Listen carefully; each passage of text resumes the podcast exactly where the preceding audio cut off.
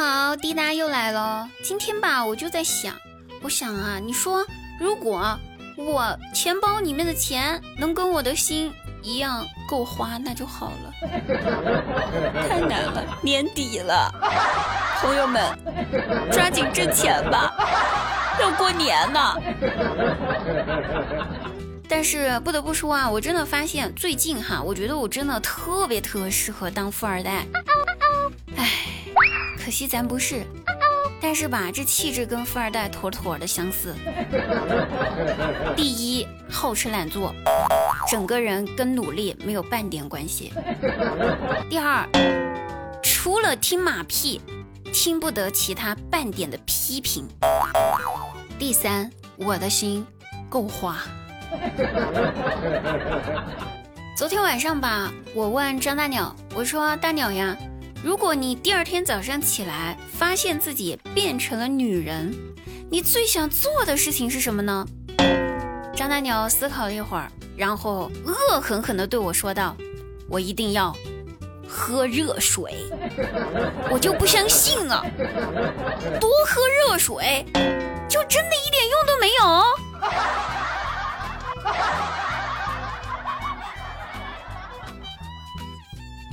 有一天，我在家和我妈聊天，然后就问她为什么说，当年为什么突然就想着说要生我，就是二胎这件事儿。我妈听了之后陷入了回忆，说道：小时候吧，我姐骑自行车路过村子里面的时候，那时候村里面还是石子路啊，路不平。我姐想着说这新买的自行车呀，有点心疼，骑着它走这石子路。觉得他要承受的东西太多太多了，于是我姐就下了车，然后用自己瘦小的身躯扛着自行车走回了家。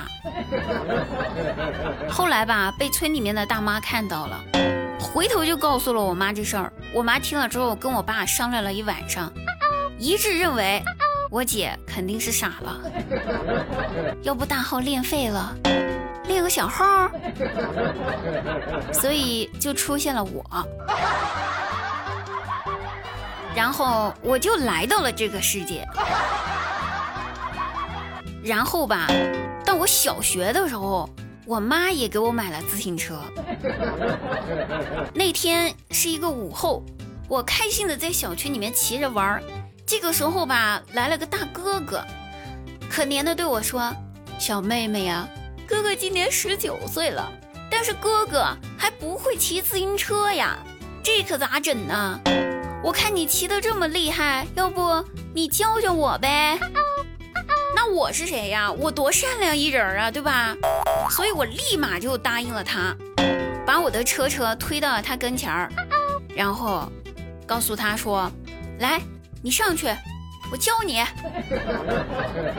你听我的啊！你就双手把着这方向盘骑上去，然后脚踩这个踏板，我就在后面拖着你啊，拖着这后座，不会让你摔倒。你别怕，目视前方，使劲踩就行啊！小哥哥立马就上车，听了我指挥，开始踩踏板儿。一开始吧，他踩踩的这颤颤巍巍的，看着就要倒。哎呦喂，一看就是个新手，我使劲的拽住那自行车后座，生怕他真的摔倒，那可怎么办？然后就这样子，我一直拽着他，一直骑着，就这样过了一小会儿，哎，我看着他能慢慢的骑得动了，我就偷偷的放开了手，就像我爸当初教我那样，偷偷的、偷偷的把我的手慢慢的就放开了，然后骗他说我没放开，让他继续骑。哎，他也真的是信了我的话，就一直骑，一直骑，这越骑越快，越骑越顺畅，直到最后，他越骑越远，直接骑到了小区外面，直到我再也追不上他，直到我看着他骑着我的自行车远去的背影，直到我看着他骑走了我人生中的第一辆自行车，再也没找回来过。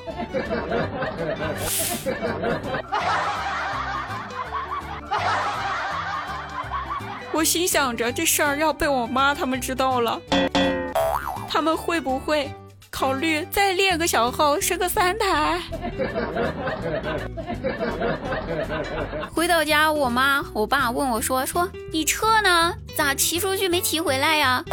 我说我在路上看到个人可可怜了，一个小孩，从来没见过自行车长啥样，我一豪爽送给了他。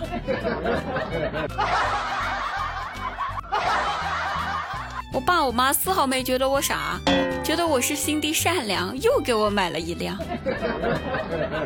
唉，不堪回首的过往呀。